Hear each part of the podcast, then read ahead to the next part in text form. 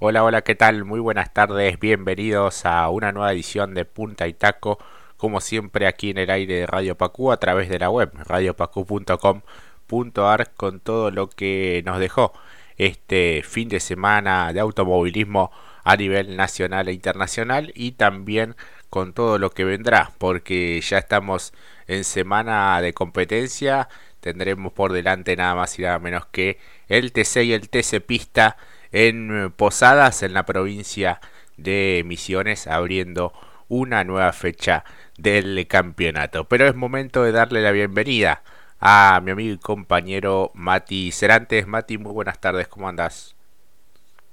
Muy buenas tardes, Jorge, y muy buenas tardes a toda la familia de Radio Pacú y, también a todos los amantes de este deporte tan noble como vos bien llamás, vengan a poner primera con nosotros, que tuvimos un fin de semana de carreras espectaculares, madre de las carreras, gracias por tanto automovilismo. Pongan primera. Jorge, luz verde.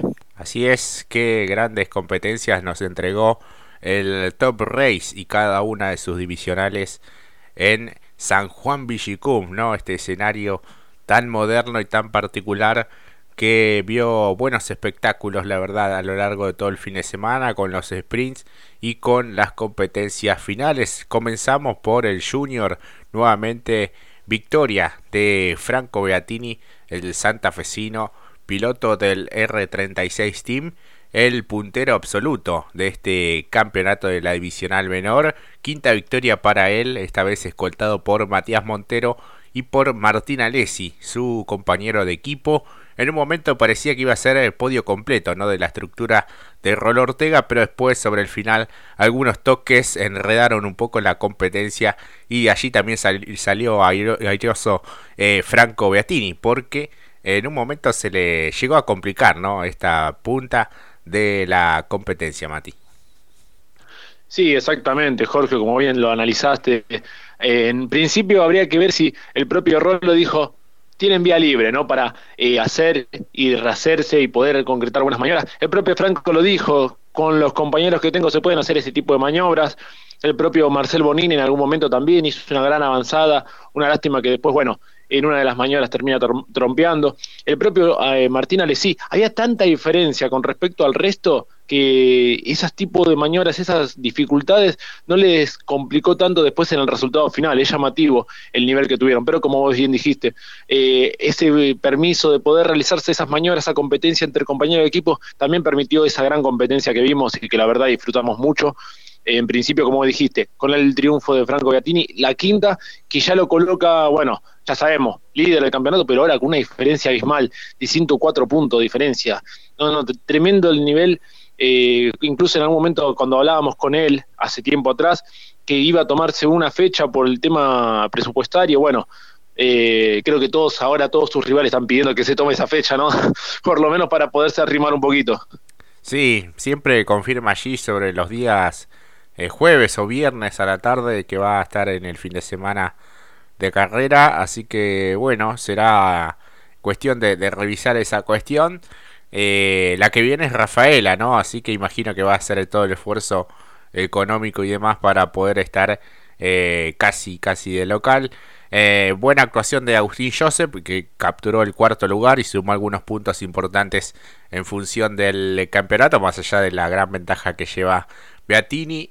Quinto finalmente fue Marcel Bonín, el piloto uruguayo, Juan Cruz Roca, eh, Fabián Almada, Héctor Mercado y Adrián Siochi, eh, Marco Silva, algo complicado, y Aixa Franque, los 11 autos que compitieron en esta carrera final del Top Race Junior. Repasamos un poco el eh, campeonato que lo tiene en lo más alto a Franco Beatini con el Mercedes.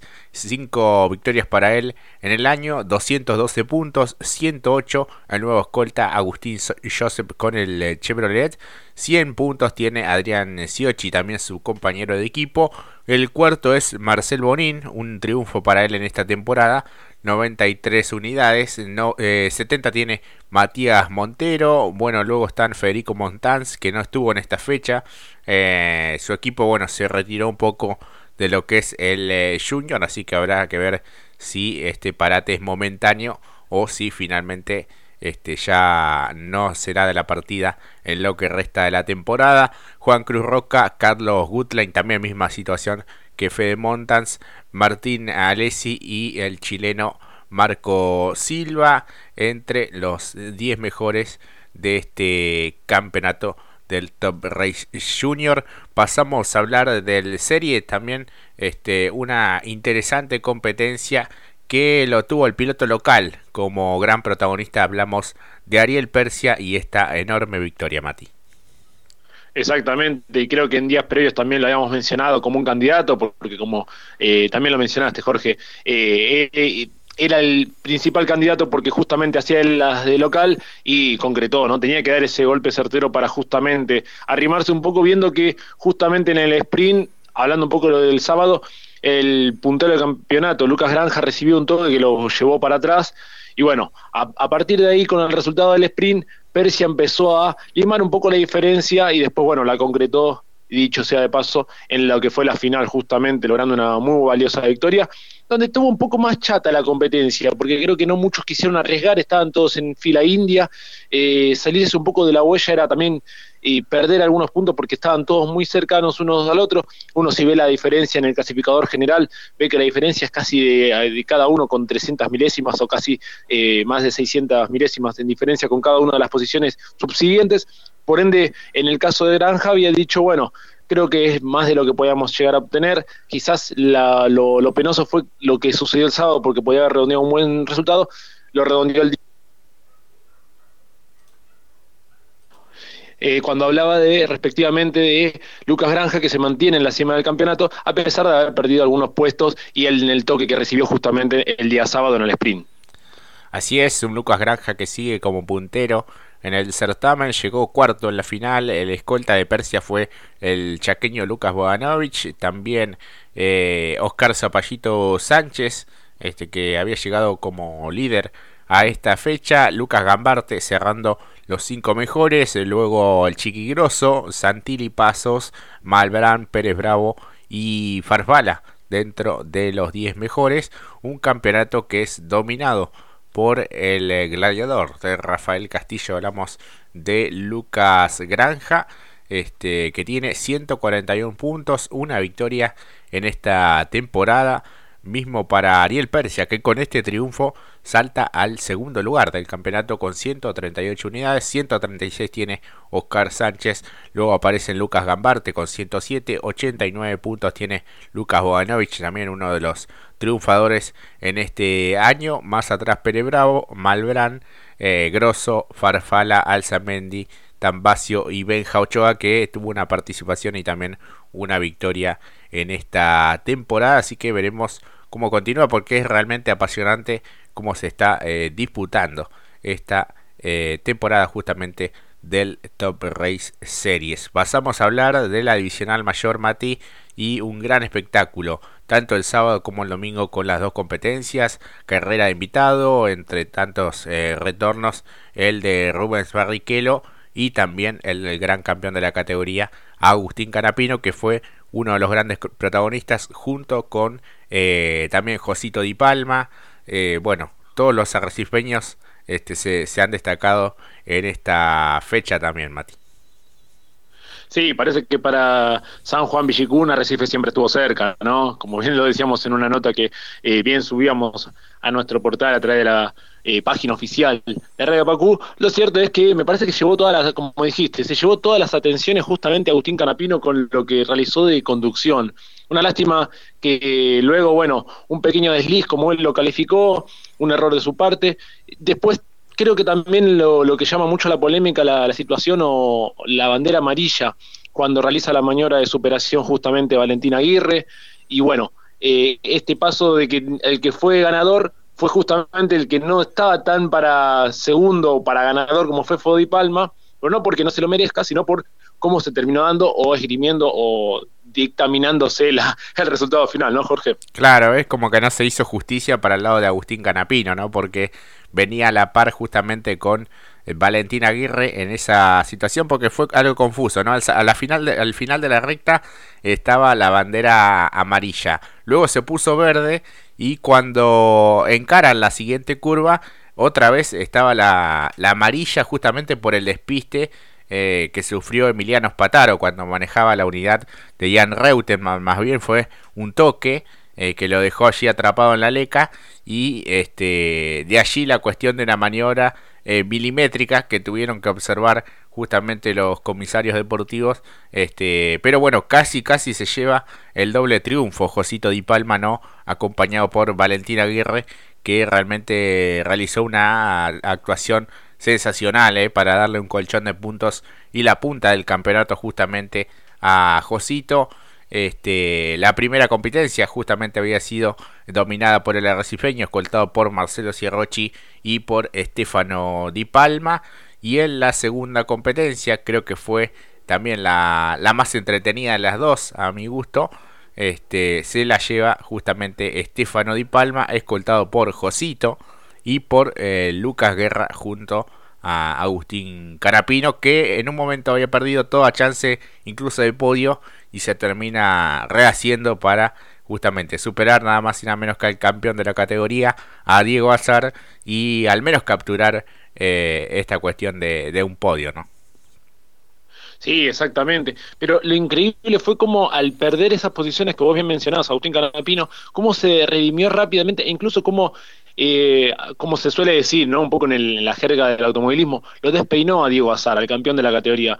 Parecía que podíamos llegar a ver una mejor versión de Diego Azar que fue haciendo las de menor a mayor y que cuando justamente tenía que enfrentar, creo yo que el que se llevó todas las miradas y todos los focos fue justamente Agustín, que rápidamente se, se redimió eh, en una manera magistral. Obviamente también por parte de Azar que lo respetó, pero lo cierto es que no ofreció tanto eh, defensa, en lado defensivo, justamente Azar, creo que no tenía el mejor de los autos competitivos y que sabía que este resultado también le permite sumar, no, no perderse en el, en el ferrocarril, o mejor dicho, en el lote de punta, es bastante positivo. El que más perdió, me parece a mí, eh, a mi entender, fue justamente Marcelo Ciarrochi, que cuando su eh, vehículo era conducido justamente por Franco Vivian, realizó un toque a, justamente a Barrios, digo bien, Sí. ¿no? Eh, pero no, ah, exactamente. Eh, y bueno, este mismo termina afuera. A mi entender, yo creo que Barrio justamente se pierde un poco en la trazada, es como que agarra, me parece a mí, eh, ojo, puedo estar equivocado, por eso también lo quiero hablar con vos, Jorge, si a vos te parece lo mismo o quizás pensás lo distinto, se sale un poquito de la trazada y se lo lleva puesto, no lo puede evitar justamente Vivian, y termina cometiendo este eh, exceso, si se, se permite, y luego la exclusión que pareció bastante excedida, pero bueno, también se entendía que tenía que terminar siendo excluido por una cuestión de que uno de los dos haya quedado perjudicado y quedó en la cama de ECA.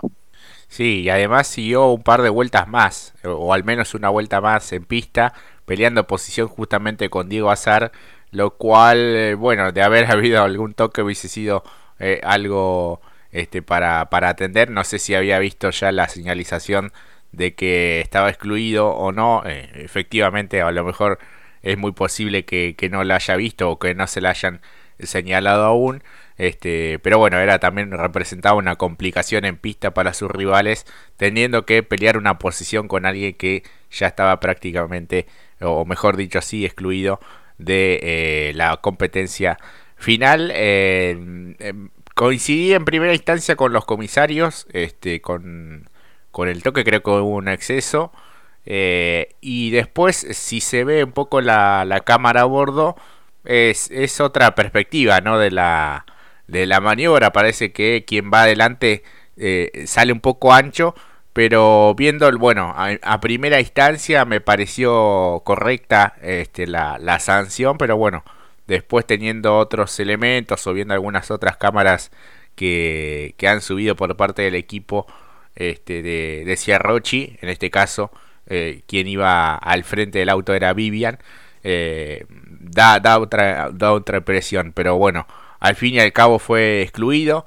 Eh, es una, una sanción sumamente rigurosa, teniendo en cuenta el tema de los descartes y demás, no va a poder descartar esta fecha y esto va a tener mucha influencia directamente en el campeonato a la hora de la definición. No fue el único que estuvo excluido y sancionado, también estuvo Herrera que manejaba el auto de...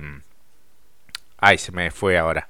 este, pero fue por el toque de, Gastón Rossi, eh, por el toque a Lucas Granja en el comienzo de la, de la competencia. Este, lo toca desde atrás, Granja queda muy retrasado y finalmente este, lo, se puede recuperar y con buenas maniobras, ¿no? un avance realmente muy bueno, este, haciendo bueno sus primeras vueltas en este tipo de, de vehículos, muy entretenida sobre todo hasta final, este, que finalmente quedó en manos de eh, Stefano Di Palma, primera victoria para él, este, así que el 1-2 para, para el equipo Octanos. Sí, enhorabuena también para ellos. Y sumo lo de que decías al respecto de el propio Granja, que había quedado al fondo de la grilla, después aprovechó, como bien dijiste, fue descontando, después aprovechó justamente los autos de seguridad y arrimó séptimo, increíble realmente. Eh, como decíamos, un, distinguido totalmente por cómo fue el fin de semana en general, ¿no? Sumando lo que vos decís al respecto en lo que tiene que ver Top Race y Top Race Series, eh, realmente sí, un gran espectáculo para lo que fue justamente el Top Race en general, por todas las que analizamos y todas las que desarrollamos y acompañan justamente a la máxima como lo es el Top Race. El Series el Junior también ofrecieron un gran espectáculo y terminaron cerrando un domingo que creo que yo eh, bastante satisfecho nos vamos con ello, más con los invitados, estas polémicas que hubo de por medio la verdad, eh, muy, como dijeron en la transmisión, una de las mejores. Creemos que creo yo también. Me sumo, me parece que fue una de las mejores hasta este momento del Top Race en lo que fue esta temporada 2022. Así es, eh, está puntero del campeonato Josito Di Palma, 162 puntos para él. Sierrochi a, eh, a 10 puntos con 152 unidades, 149 tiene Diego Azar, 145 Facundo Adriguetti, eh, Lucas Guerra es el quinto con 129 unidades, no tiene victorias, luego aparecen Estefano Di Palma, Jan Reutemann, Fabricio Persia, eh, Manu Zapac y Jorge Barrio. bueno, un campeonato que será apasionante, sumamente este, complicado. Ya van, se disputaron 6 carreras de 12, mitad de campeonato, así que veremos cómo continúa esta historia. Por lo pronto nos vamos a una pausa, la primera de esta edición y ya volvemos.